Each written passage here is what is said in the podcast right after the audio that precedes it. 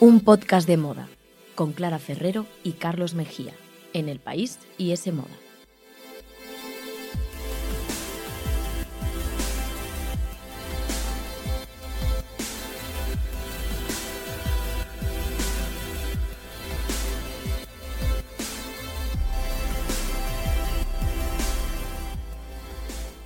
Hola, ¿qué tal? Bienvenidos a un podcast de moda. El podcast que escuchas mientras haces cosas importantes o no, tú sabrás. Aquí te queremos igual. Nos podéis escuchar, como siempre os recordamos, en iTunes, en Google Podcast, en la web de Semoda y también en los podcasts de El País. Y podéis seguirnos en Instagram, arroba un podcast de moda y también en Twitter, arroba un podcast de moda.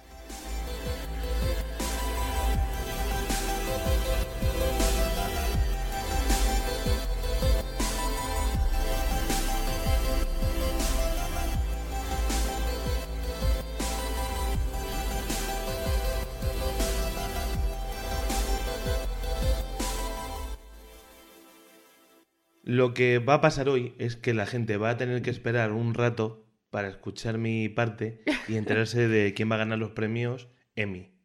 Tu parte la interesante, te ha faltado Claro, decir. esto es un pacto Ya. que tenemos, bueno, que, que vamos a hacer los oyentes y yo, bueno, pues de estar contigo durante estos minutos y bueno, a ver si es interesante o no. Nos da un poco igual, pero bueno, que ellos y yo sabemos que hoy lo que interesa es la parte de, de Carlos, la, la que suele interesar, tampoco Bueno, es novedad. Pues sí, pues sí, claro que sí, tu parte siempre es muy, muy interesante, así que os invito a todos a aguantar la chapa que voy a soltar y después ya eh, que llegue la parte de Carlos, o si no, podéis darle al reproductor unos segundos para adelante, unos minutos, mejor dicho. No, mejor que cuente todo por tema. Sí, no, no de, deis para adelante, tragaros la chapa entera. Pero es que, ¿cómo no puede ser? No, no, no estás contenta que ya han vuelto los premios. Que sí, hombre, que sí, si que estoy muy nada estábamos contenta. ya con los Oscars y ya ha pasado el verano, ya ha pasado la primavera, ya ha pasado todo. Estoy muy contenta, pero yo, viejos. hasta que no salen ya como las nominaciones de los Oscar y los Globos de Oro y tal, todavía no entro en calor. Esto me parece así como Tenemos un ya los festivales, entrante, los pero... Emmy, ya mismo los Globos de Oro. Esto Ya, es pero maravilloso. todavía no, no he conectado con ese espíritu festivo y, y el, de listón, entrega de el premios. listón es- está alto porque mi quiniela sobre los Emmys va a ser increíble. Bueno, yo tengo que decir que ya también he mirado las nominaciones y he hecho mis propias predicciones, o sea que yo también voy a Bueno, opinar. No, si todavía perderé, madre mía. Bueno, bueno, a ver qué pasa. Pero bueno, antes de eso, ¿qué, ¿de qué va hoy el programa? Venga, cuéntanos. Bueno, pues antes de los semi, porque va de eso también, claro. Sí. Pero primero tenemos que hablar de un fenómeno, Carlos, del que todo, todo el mundo en la industria de la moda está hablando ahora mismo. ¿De los Emmy? No. No, Eh, no, no, no. De Bottega Veneta. Hombre. De esta marca de lujo que, bueno, digamos que estaba como un poco dormida, ¿no? Que jugaba como en la segunda línea y que ahora ha resucitado. Vamos a ver por qué ahora. Que no Y estaba muerto, está- que estaba de parranda. Eso, eso, estaba de parranda y ahora, ahora sí que está de, de grandísima parranda porque, bueno, yo he vuelto hace poco de la Semana de la Moda de Nueva York Bueno, y ahí ha sido el punto de inflexión en el que he dicho, hay que dedicarle un podcast de moda a Bottega Veneta porque todas las editoras de moda, todas las influencers, toda la gente del sector lleva algo de Bottega Veneta. bueno O sea, déjame felicitarte por tu cobertura de la Semana de la Moda de. Nueva York y en nuestro Instagram.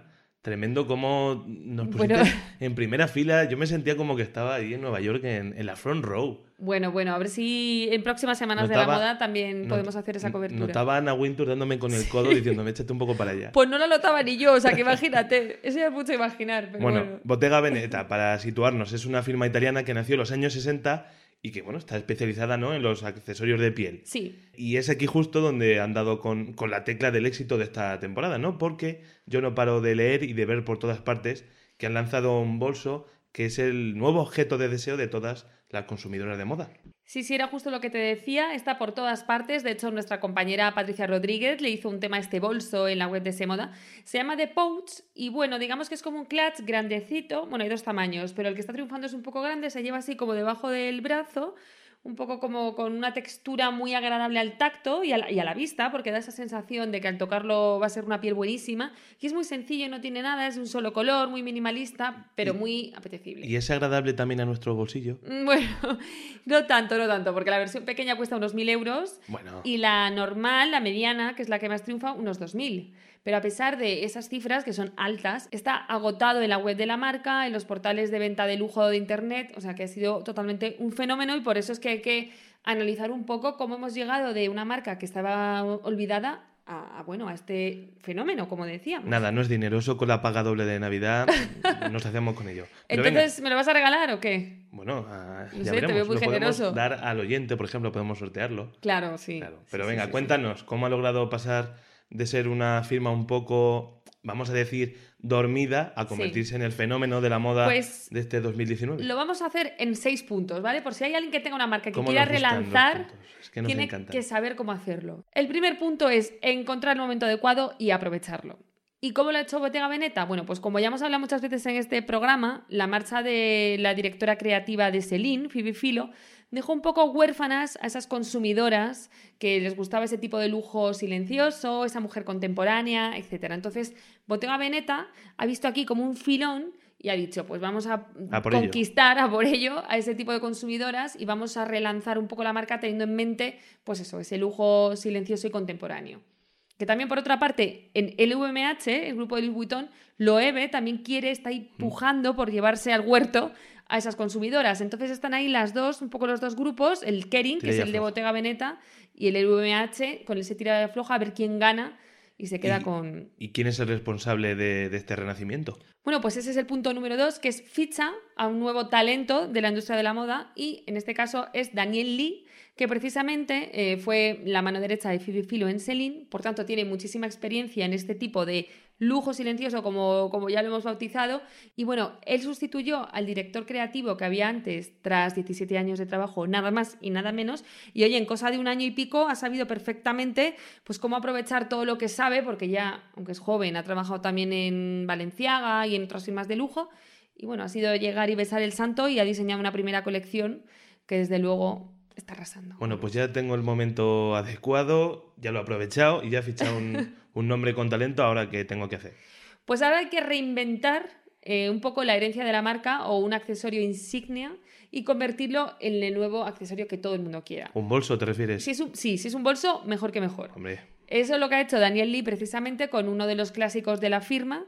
Lo ha reinventado, pues haciéndolo todavía más simple, más sencillo y ha demostrado que aunque vivimos un poco en la era de las sneakers y las zapatillas, todavía el fenómeno del it bag eh, o de este bolso it existe. Y de hecho ya te digo que se ha convertido en plaga, que todo el mundo lo quiere y bueno, pues ha sabido perfectamente cómo mm, relanzar un icono de la casa Sí. y hacerlo más moderno. Y también, por cierto, ha hecho unas sandalias y unos zapatos acolchados que son súper reconocibles, que lo de, lo de hacer cosas reconocibles también está muy bien y que también se han convertido en un éxito. Vamos. número 4. Pues número cuatro, utiliza las redes sociales a tu favor. Bueno, que son importantísimas, claro. Son tan importantes que la mayoría de las marcas Pero hay que hacerlo bien. Claro. O sea, que nada de campañas pagadas o colaboraciones con influencers demasiado explícitas que aquí las hemos criticado mucho. Eso es, no, porque ya canta demasiado, la gente ya se va dando cuenta, pero aquí ha sido todo como mucho más orgánico y mucho más natural, porque además ellos al parecer ni hacen descuentos amigos de la marca ni regalan producto, o eso, eso es un poco la filosofía de la firma.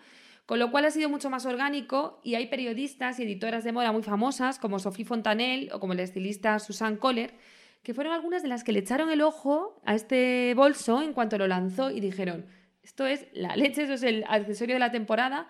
Se hicieron con él, empezaron a fotografiarlo en Instagram, incluso hicieron un hashtag, porque una de ellas, me parece que fue Susan, se le ocurrió meter sus zapatos dentro del bolso, porque el bolso abierto parece así como una boca.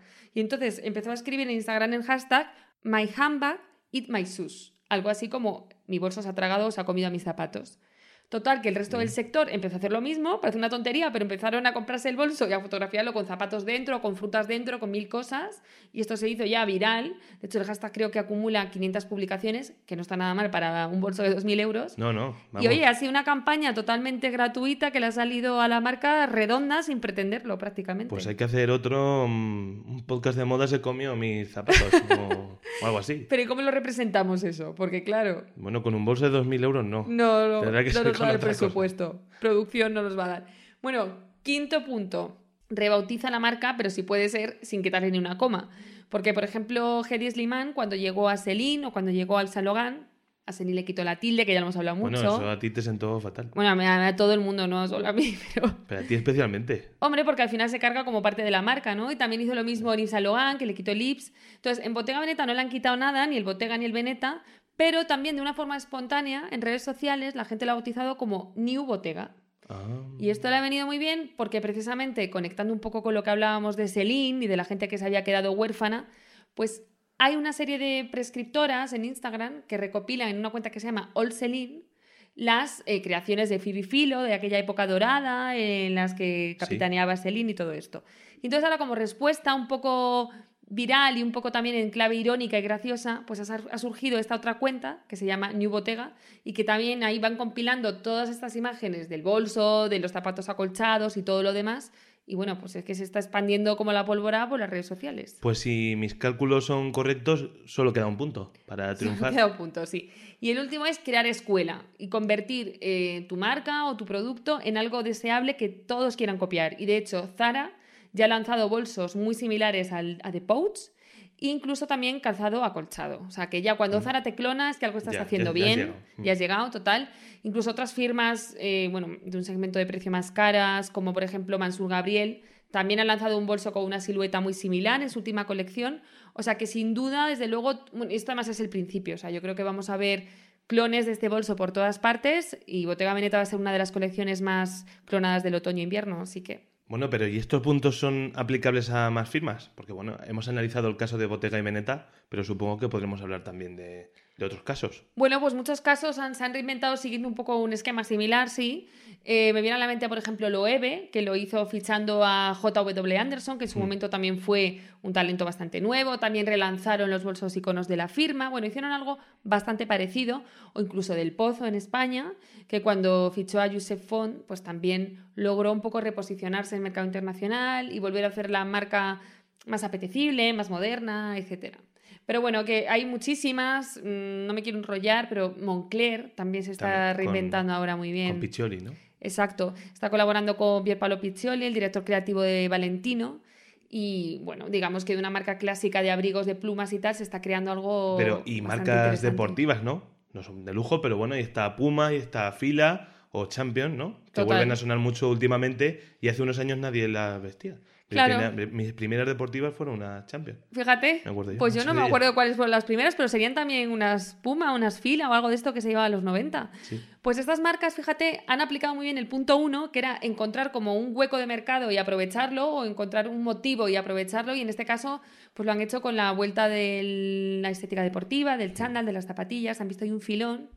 Y bueno, es que en el caso de Puma lo han hecho súper bien, porque incluso ficharon a Rihanna como directora creativa y lanzaron su propio accesorio IT, que no fue un bolso en este caso, pero fueron unas chanclas peludas, que acuérdate que también se viralizaron un montón en, internet. Así que bueno, sí, sí, claro, hay muchas más marcas que han, y reinventarse. Y volviendo al universo del lujo, se me ocurre también eh, Burberry o Barberry. Sí.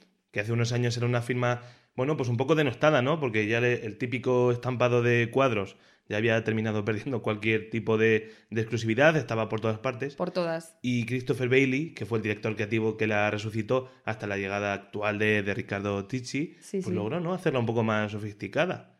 Y, Total, y en sus últimas colecciones incluso se permitió el lujo de recuperar los famosos cuadros, ya están de vuelta. Exacto, ese fichaje de Christopher Bailey, como dices, fue estratégico en Burberry, hasta el punto de poder luego recuperar esos cuadros ya reinventados y ya reposicionada totalmente eh, la marca. Son muchísimas las firmas que, han logrado sobrevivir también gracias a un fichaje de un nuevo director creativo. Imagínate hasta Chanel, comentamos aquí cuando se murió Karl Lagerfeld, que mm. estaba casi agonizando cuando llegó el Kaiser y él la revivió totalmente. O incluso mm, Gucci, cuando llegó Tom Ford, tampoco atravesaba un momento de gloria. Y bueno, Tom Ford hizo una estrategia muy arriesgada porque se saltó un poco los puntos anteriores y lo que hizo fue sexualizar totalmente la marca, convertirla en la marca del sexo de los años 90. Bueno, es otra estrategia. Es otra estrategia muy distinta. Y una vez que ya logró como llamar la atención de la prensa, de los compradores, de todos, ya otra vez se relajó un poco y volvió a recuperar un poco los emblemas de, más clásicos de la casa. y aquí siempre vamos, bueno, somos gente muy positiva y siempre hablamos en positivo, pero también es divertido, no sé si podemos hablar un poquito de, algún ejemplo de marcas que no hayan logrado reinventarse. Una marca así que nos acordemos. Pues, a ver. siguió los pasos que acaba de dar Clara, por favor, sígalo a partir de ahora. bueno, pues no sé, eh, la verdad es que hay muchas, me pillas un poco que eh, a ver, yo, por ejemplo. Yo tengo noventeras españolas, pero no, primero. No, a mí se me ocurre, se me ocurre, por ejemplo, Halston, que fue una marca que en su día era fundamental para entender la moda estadounidense y que después, mira que han intentado relanzarla. Incluso yo recuerdo que Sara Jessica Parker me parece que la ficharon una vez como directora creativa. Y aún así no, logró revivir, está un poco maldita, digamos. Pero bueno, nos quedamos con el Haston de, de su época de gloria. Hombre, también se me ocurre Pierre Cardin, este, en otro, es otro tipo de ejemplo. Un mítico. Total, pero aquí más que intentar eh, resurgir la marca de sus cenizas, lo que ocurrió es que hicieron tantas licencias, tantos tipos de producto, que prácticamente faltaban, no sé, VCs con la marca, pues obviamente ya es muy difícil de pues resurgir o de resucitar una marca en así. España supongo que, que por supuesto te acuerdas, bueno, esto en el segmento más del gran consumo, claro. Sí. Yo lo domino un poco más. Tenemos casos como Don Algodón, ¿no? Sí. Que arrasó vistiendo a los niños pijos de los 90, los prepis españoles. es verdad. hablábamos en el anterior programa. Y aunque es verdad que anunció su regreso hace unos años, nunca ha vuelto a recuperar su importancia. Bueno, y luego están todas estas que arrasaron cuando yo era joven el Niño, Rottweiler, Welcome to Paradise, DJ's Band, Ostras, pero bueno. Bueno, bueno, era, esa era mi clase. Tú eras un tío de barrio. Mi clase del colegio, eso es lo que se llevaba todos los días. No, es verdad. Yo también recuerdo en el instituto que el que tenía una camiseta del niño era como lo más, ¿no? Bueno, todo el mundo lo llevaba. Sí, sí, sí. Ahí no, no había llegado todavía el influjo de Tom Ford. Bueno, pues quién sabe si ahora con el regreso y con el auge de la estética Ratchet, ¿no? que antes hubiésemos llamado Sony, pues quién sabe si a lo mejor ahora es el momento de resucitar una de estas marcas. Oye, ¿podemos hacerlo tú y yo como directores creativos? Bueno, no alguna, ¿no? Ah. No sé si es tan fácil, pero si no, por lo menos, por lo menos, quizá le tengamos que dedicar algún programa.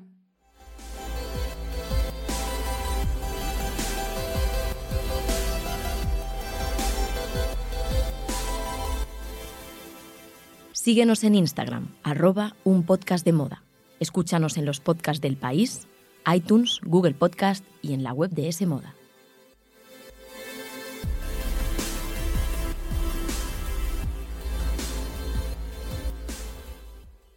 Pues ya lo anunciabas muy feliz tú al principio del programa, así que espero que estés a la altura de las expectativas y quedes en el clavo con esa quiniela de los premios Emmy que son ya esta misma semana, ¿no, Carlos? Sí, la madrugada del domingo al lunes, como siempre, bueno, sobre las 2 de la mañana hora española, habrá que trasnochar o habrá que madrugar para verlos al día siguiente. Hoy toca Quiniela, hoy toca demostrar lo poco que sabemos de televisión, que es algo que ya la gente. Pues vayas expectativas. porque, porque son los premios de los premios más importantes de la televisión, de la Academia Televisiva estadounidense, y vamos a celebrar, como siempre se dice, lo mejor del año celebrar lo mejor del año, aunque claro, es un poco raro porque, por ejemplo, fenómenos televisivos como Euforia, que están arrasando ahora mismo, no llegan por tiempo ¿no? a las nominaciones de esta edición. Las fechas de selección siempre son un poco tramposas porque no permiten que fenómenos actuales ¿no? sean valorados. Habrá que esperar al año que viene para saber si Zendaya se lleva el merecidísimo premio Ojalá. actriz del año. Pero bueno, vamos a quedarnos con el resto de candidatas. Vale. Y hay que decir que la gala, ya, ya lo comentamos en el anterior programa, no va a tener presentador no habrá monólogo polémico o monólogo sanísimo. No se da la oportunidad. y los grandes protagonistas serán, claro que sí, los miembros del reparto de Juego de Tronos, que tras siete temporadas eh, dominando los Emmy, los premios, pues ya se despiden.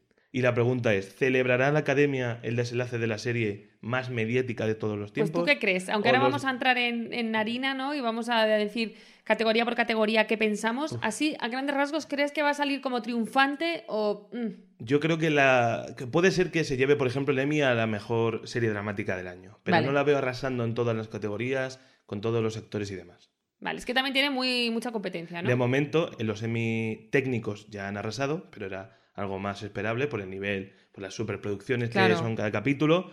Y yo, como comentaba antes Clara, le he obligado a que haga una pequeña quiniela de las categorías más importantes, porque nos gusta demostrar lo poco que sabemos y porque nos gusta demostrar que hay alguien que sabe menos que yo. Efectivamente, Clara. Sí, sí, no, yo seguramente que voy a dar, eh, bueno, que voy a fallar un montón, pero yo voy a dejarme llevar por mis instintos, que es lo bonito. Sí, yo también, yo también. No vamos a ir a acertar, vamos a ir a lo que nos gusta. Eso, a lo que nos gusta, vale, vale. Y vosotros también podéis hacer la vuestra. Contadnos vuestros pronósticos por Instagram, por ejemplo, arroba un podcast de moda y tenemos un premio. ¿Ah, Atención, el que más acierte se lleva una suscripción anual gratuita al podcast. que yo creo que es bastante interesante. Madre mía. nada, es un gran premio. Te podías haber currado, a lo mejor te podías haber currado lo del sorteo del bolso de Oye, no, que no podemos vendernos mal. no, es Así que vamos a empezar. ¿Qué te venga, parece? Va, venga. Mira, son... he escogido siete categorías ¿Vale? para que tampoco sea esto pesadísimo. Vamos a hacerlo con ritmo. Por ejemplo, venga, mejor miniserie. ¿Con cuál te quedas tú? Pues mira, yo me quedo con Chernobyl.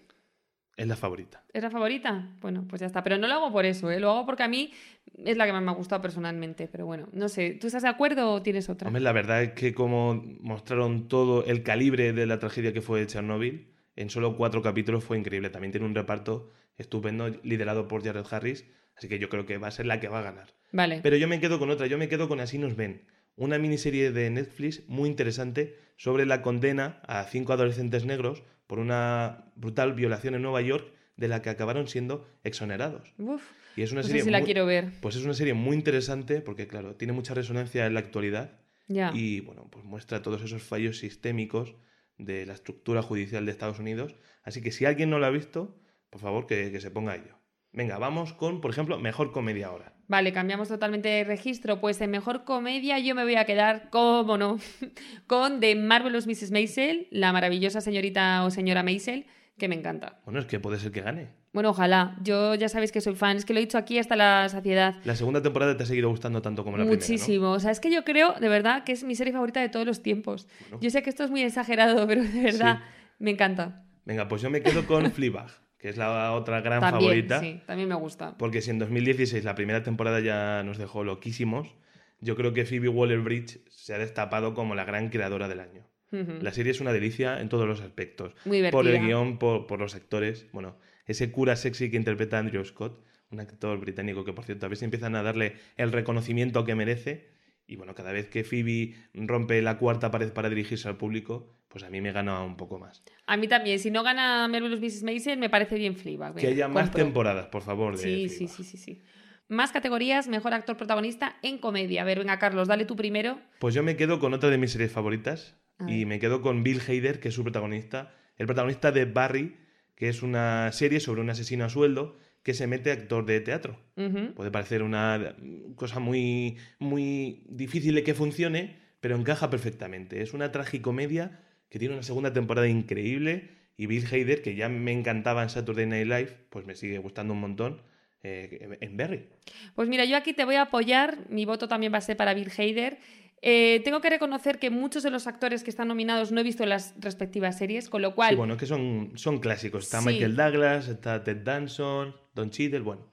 Bueno, pero ya te digo que algunas de estas series no las he visto, con lo cual no tengo para elegir, mm, Pero digamos, con, conocimiento de causa, No, pero ¿Cómo se nota que no eres periodista de, de cine o de series de televisión en España? sí, ¿no? Porque se puede hablar sin Sí, conocimiento hombre, de causa ninguno. hombre, bueno, por favor. bueno eh, esta crítica velada que has dejado aquí, Carlos, nada, venga, yo me quedo con Bill Hader. Y por cierto, echo de menos a Mark Maron, el director de cine fracasado de, de Glow, que es, bueno, aparte de un cómico y que tiene un podcast estupendo, Por si a alguien le apetece buscarlo. eh, está, bueno, está en inglés, pero es un podcast que ha ido hasta el mismísimo eh, presidente Barack Obama. Es verdad, Lo hace en su, en su garaje y es estupendo. Como el nuestro, ¿no? Sí, más o menos. Cualquier más- día. Más o menos. Obama aquí. Y que está genial en Glow, eh, con ese grupo de luchadoras de wrestling tan heterogéneo y tan... Sí. Es una serie que me encanta, es de las mejores. A mí me gusta también. Venga, mejor actriz protagonista en comedia. Venga, ¿con cuál te quedas tú? Pues yo me quedo con Phoebe Waller-Bridge, que justo hablabas de ellas Fleabag. ahora en Fleabag.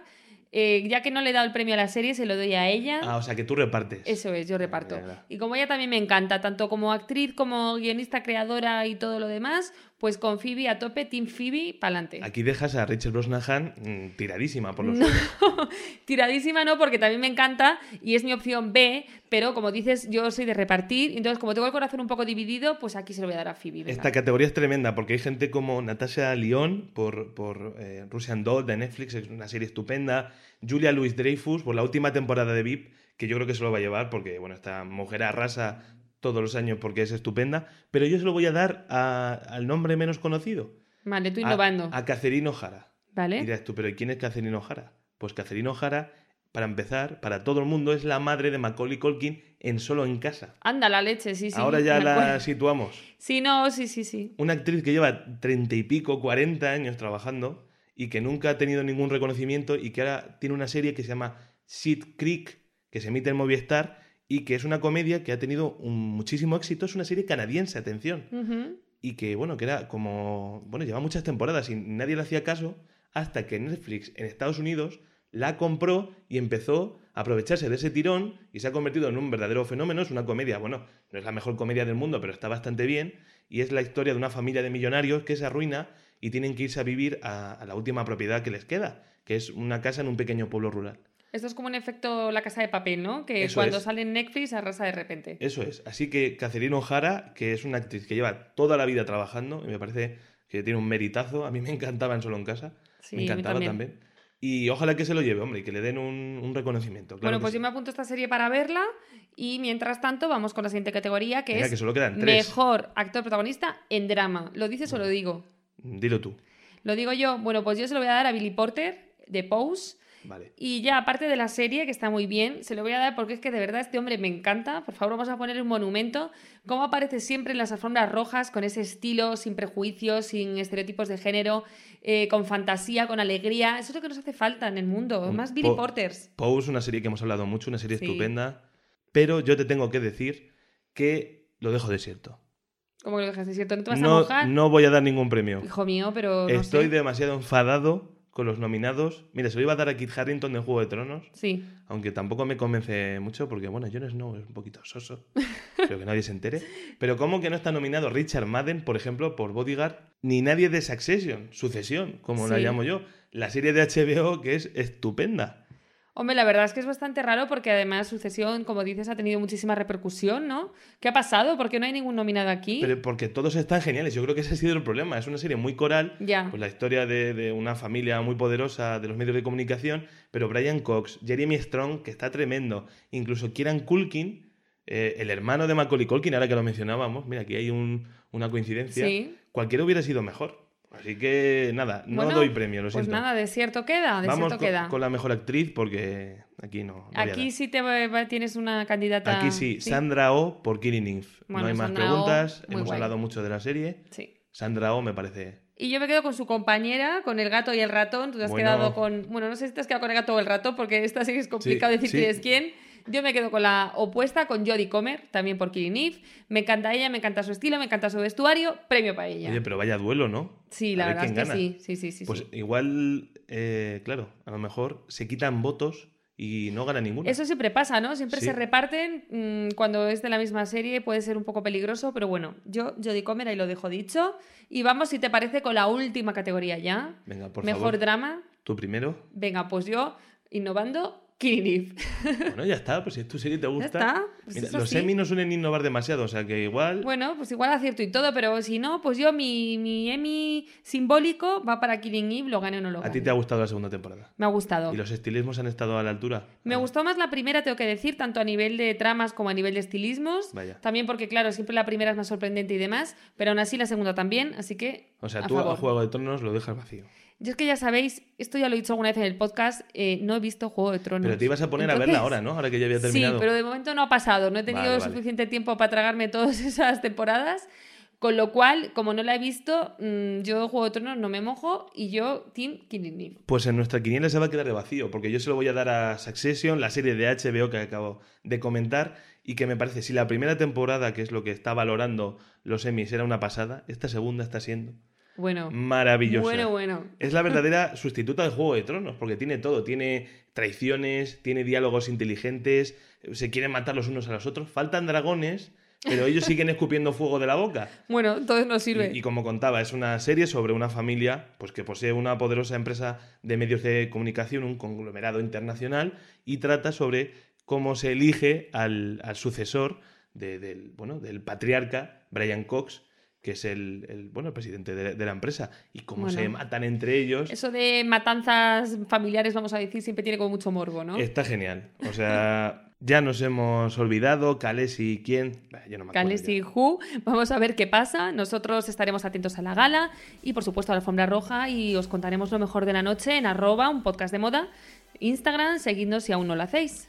Y a ver quién gana eh, la quiniela y la suscripción anual gratuita. Bueno, a ver quién gana. Anunciaremos el ganador en el próximo programa. ¿Puedo ganar yo?